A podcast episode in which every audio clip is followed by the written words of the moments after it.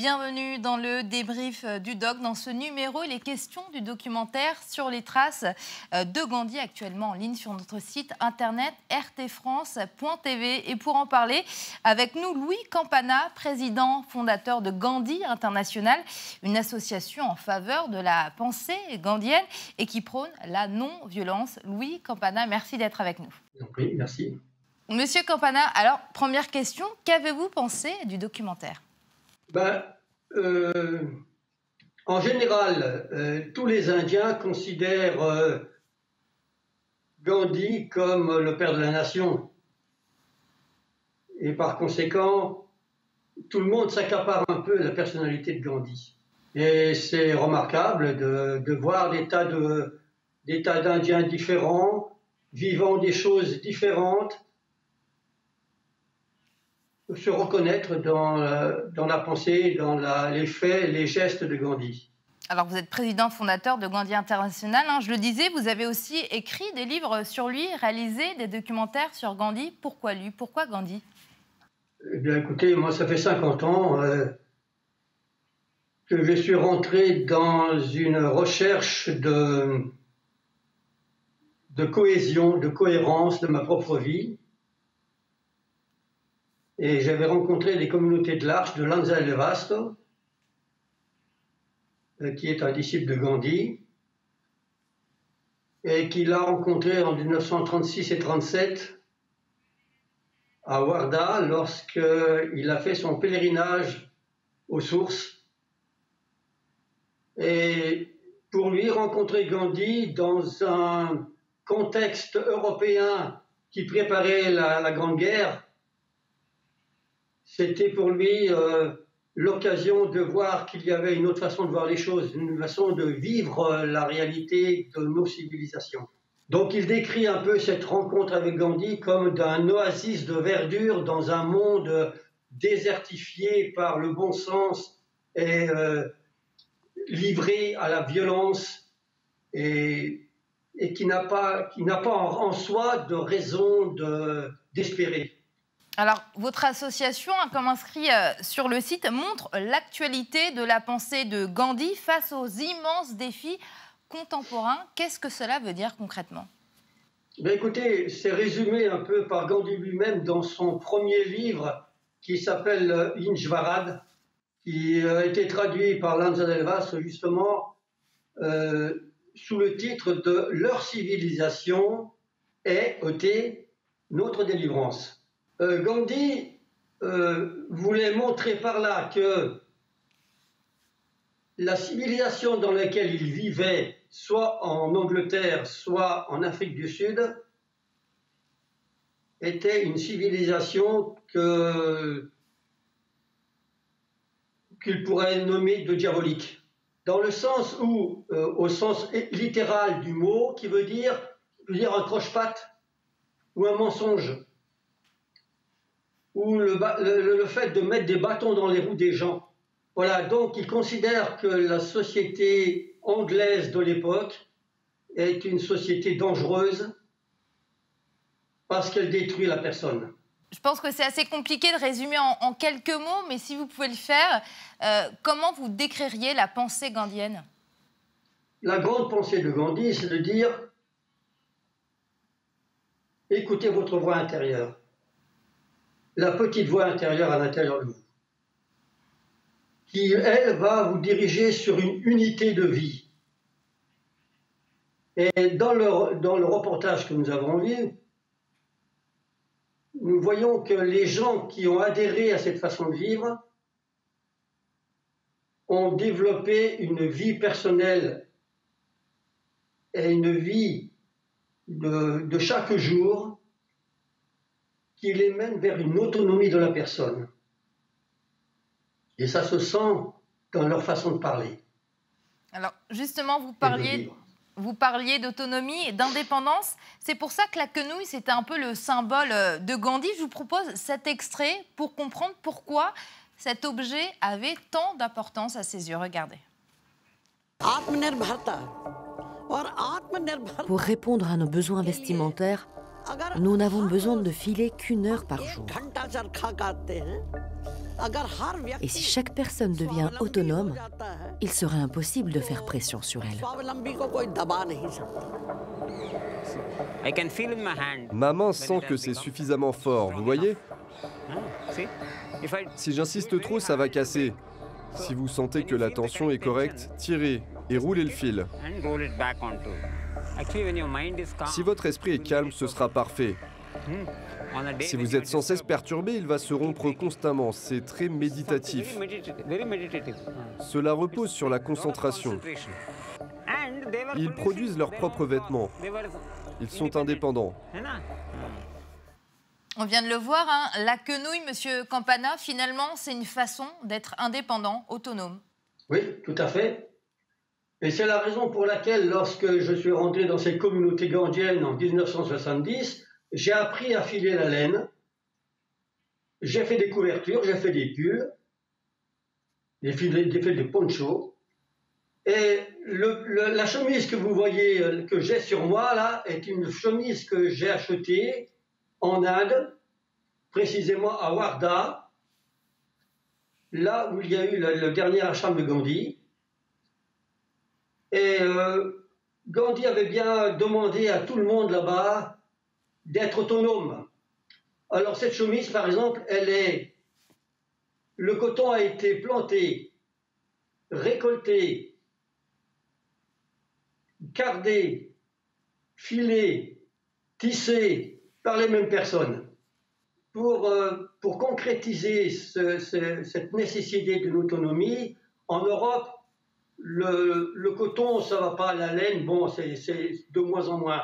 Mais ce que moi je propose à tous les disciples de Gandhi, c'est d'avoir leur propre jardin potager. Et c'est un, des travaux que je fais actuellement, c'est de pousser les gens à, avoir, être autonomes au niveau de l'alimentation. Justement, vous parlez d'alimentation, de, consommation. Hein. Gandhi voulait également que l'être humain se sépare un peu de ce mode de vie où on consomme, où on nous pousse un peu à acheter toujours plus, encore et encore. Tout est fait en ce sens, je parle notamment de la publicité. Est-ce que la nouvelle génération peut-elle vraiment se défaire de ce mode de vie-là ou est-ce que c'est pas un peu trop tard? Oui, eh ben écoutez, euh, revenir à, la filature de la laine ou bien revenir aux travaux de la terre, je pense que les constitutions actuelles ne le permettent plus les gens, les gens et même les jeunes, moi j'ai huit enfants, hein, donc je sais ce que c'est. Euh, à part quelques-uns qui sont capables d'avoir une activité physique pour travailler la terre, eh bien, euh, je vous assure que c'est pas pas quelque chose qu'il n'y a pas d'endurance. Hein. Euh, la société que nous avons vécu pendant les Trente Glorieuses nous a extrêmement affaiblis au niveau de l'endurance et au niveau du, du bon sens des choses. Et est-ce que selon vous, on peut revenir à un mode de vie sain? Oui, mais alors euh, ça va demander énormément de, de conviction, de cohérence et euh, de persévérance. On l'a vu aussi dans le documentaire, hein, l'héritage de Gandhi s'étend bien au-delà de l'Inde. On l'a vu avec ses euh, motards euh, américains, bien évidemment. Pourquoi fascine-t-il toujours autant aujourd'hui, en 2020 Eh bien, précisément parce qu'il est, dans une résistance, dans une interrogation par rapport à ce que les politiques, les économistes, les multinationales nous imposent. Euh, les gens se rendent bien compte qu'ils sont dans une, euh, dans une servitude permanente, où on ne choisit pas sa vie. Il m'arrive souvent, lorsque je fais des conférences, de dire que les classes moyennes actuelles c'est-à-dire ceux qui sont capables d'avoir euh, un appartement, une ou deux voitures, un ou deux emplois, euh, sont dans une machine à laver, dans lequel ils sont euh, lavés, rincé, essoré, jusqu'à la retraite. Ça veut dire qu'on passe à côté de sa vie. On passe son temps à faire ce que on doit faire pour continuer à, vivre sans vivre. C'est dur ce que je vous dis là. Hein Louis Campana, on va finir sur ces mots, en tout cas la première partie, puisque c'est l'heure de la pause. On se retrouve dans quelques instants pour la suite de ce euh, débrief du doc. A tout de suite. Bienvenue si vous nous retrouvez pour ce euh, débrief du doc avec nous euh, Louis Campana et on parle euh, avec ce président fondateur de l'association Gandhi internationale du documentaire sur les traces de Gandhi. Alors justement, ce qu'il a fait, Gandhi, c'est qu'il a aidé l'Inde hein, à sa décolonisation. Justement, la décolonisation, c'est trop souvent faite euh, dans le sang, dans la violence. Racontez-nous, Monsieur Campana, comment Gandhi, par la désobéissance euh, civile, hein, par des actions euh, pacifiques, il a réussi à obtenir le départ des Britanniques Eh bien, une des premières choses qu'il a faites lorsque des Indiens d'Inde lui ont demandé de revenir d'Afrique du Sud pour justement commencer ce travail de décolonisation, la première chose qu'il a faite, c'est de quitter son habit de civilisé anglais, d'avocat, pour revêtir le pagne et le bâton. Donc c'est déjà, pour lui, c'est un, changement de cap entier. La décolonisation passe par euh, l'interrogation qui est faite aux Indiens, est-ce que vous êtes capable de devenir libre pour être décolonisé. Parce qu'il faut savoir que la plupart des Indiens avaient trouvé un modus vivendi pour euh, collaborer avec les Indiens, avec les Anglais. Euh, surtout ceux qui avaient des emplois administratifs et qui gagnaient relativement bien leur vie. Donc, euh, la première des choses, c'est de leur demander est-ce que vous êtes capable d'indépendance? Et l'indépendance, qu'est-ce que c'est? C'est pas seulement le fait de dire nous sommes un État indépendant. Est-ce que chacun de vous est prêt à être décolonisé dans votre tête? À être libre? À devenir autonome? Et c'est la raison pour laquelle un des premiers outils qu'il leur a donné,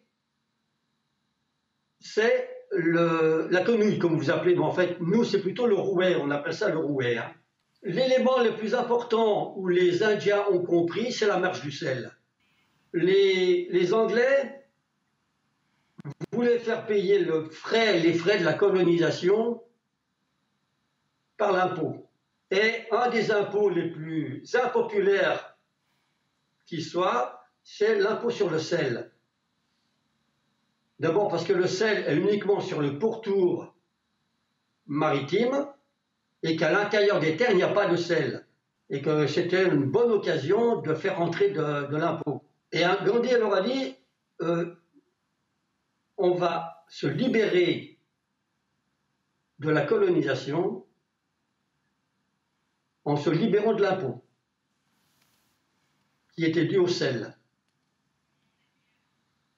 Et il a fait cette marche qui a duré en 1932, qui a duré une quarantaine de jours. Et chaque jour, il expliquait et il faisait savoir par euh, la presse qu'il allait désobéir et aller prendre le sel lui-même. Il l'a fait. Il a invité tous les Indiens à faire pareil.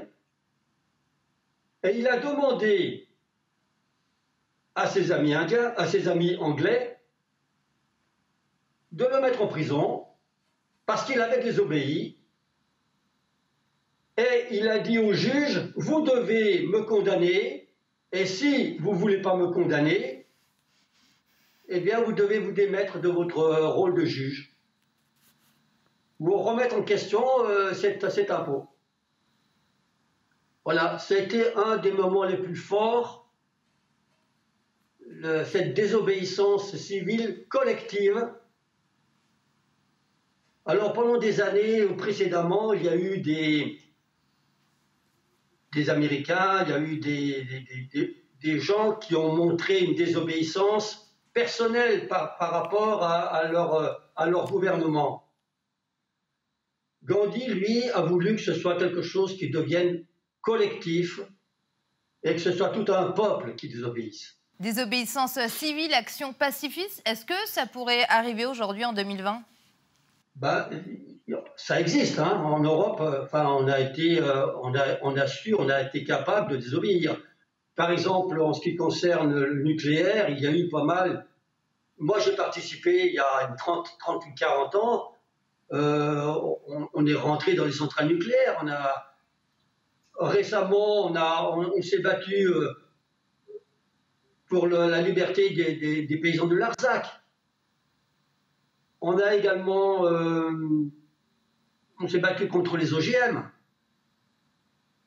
Euh, on est allé jeûner à New York devant l'ONU lorsque le président américain voulait bombarder l'Irak et demander à l'ONU de prendre également des dispositions pour anéantir l'Irak. Vous savez très bien que Villepin, que d'autres chefs de gouvernement ont refusé.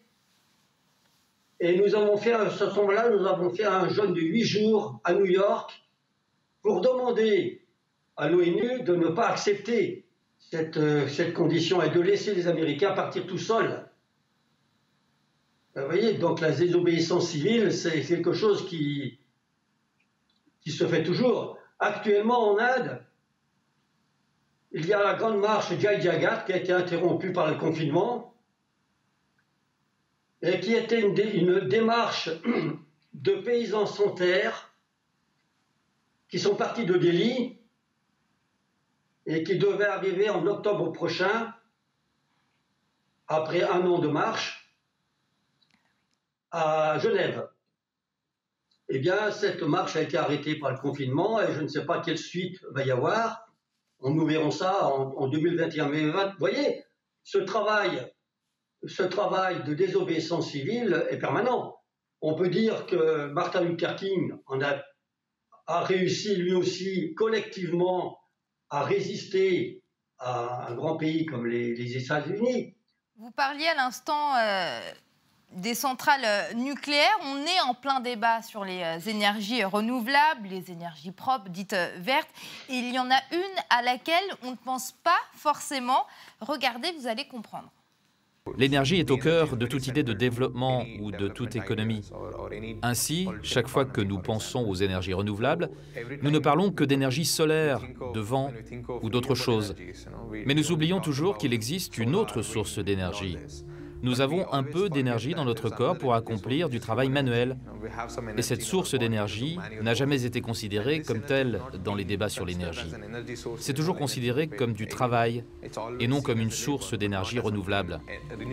Donc si vous commencez à percevoir le caddie tel que Gandhi l'a envisagé au travers du prisme de l'énergie, cela vous donne une perspective totalement différente. Monsieur Campana, qu'est-ce que vous pensez de ce que vous venez d'entendre? Ah ben complètement. Euh, travailler, travailler c'est, développer son énergie, sa créativité. Et, puis la, meilleure façon de, de, ne pas consommer d'énergie euh, renouvelable ou, fossile ou n'importe quoi, c'est de ne pas s'en servir. Et par conséquent, d'être capable, de, par sa propre énergie, de, de subvenir à ses besoins on en a parlé tout à l'heure, c'est l'autonomie, c'est l'indépendance. Ça passe par là, c'est évident. Très rapidement, avant de conclure, hein, on le voit, les manifestations à travers le monde entier euh, dégénèrent, hein, que ce soit la police qui intervient, euh, euh, jet d'eau, gaz lacrymogène ou des casseurs hein, qui se mêlent aux manifestants. Ça tranche un peu beaucoup avec ce que prônait Gandhi. Quel regard portez-vous justement sur cela? Écoutez, n'importe quel État a sa justification la violence. Et il ne peut pas s'en défaire. Dès l'instant où un État n'est plus violent, par le, droit ou bien par, euh, par habitude, euh, il disparaît. Alors, ce qui est important, c'est de, de, dire euh, quand est-ce que le pouvoir sera non plus entre les mains de l'État, mais entre les mains de, ceux qui sont en bas, des plus petits. C'est-à-dire, comment est-ce qu'on peut accepter, il faudra qu'on le fasse un jour, que chacun puisse décider de sa propre vie. L'artisan dans son atelier, le paysan dans son champ, ensuite le village, le village qui prend des décisions pour lui-même, solidairement à d'autres villages. C'est-à-dire que, vous voyez, plutôt que le pouvoir vienne d'en haut, il vient, il vient en bas, il naît, il naît, se crée en bas. Est-ce que dans les figures actuelles connues, hein, célèbres, il y en a une selon vous qui se rapproche de cette pensée gandhienne bah, Il y a Raja Gopal, qui est un, un Gandhien euh, indien, qui a réussi avec euh, Ekta Parishad, qui signifie euh, Forum uni, à rassembler tous les personnes qui sont en grosse difficulté en Inde. Petits paysans, paysans sans terre, des pêcheurs sans littoral, des réfugiés de l'intérieur. Et Ekta Parishad, c'est donc euh, ce forum qui donne la parole à tous ces gens-là et qui les invite à résister par les moyens non violents. Bon, je peux citer également euh, dont je vous ai parlé tout à l'heure, au Sri Lanka, qui fait un gros travail. Et puis, euh, bon, euh, il y a des, acteurs, même en Europe. Il y a, il y a par exemple Aldo Capitini en Italie, qui déclare que le pouvoir est pour tous. Il est de tous.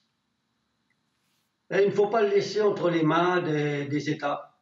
Louis Campana, merci. Merci beaucoup d'avoir été avec nous sur euh, RT France. Je rappelle que vous êtes président fondateur de Gandhi International. Merci à vous. C'était le débrief du doc, une émission que, euh, que vous pouvez retrouver sur notre site internet rtfrance.tv. Merci à tous.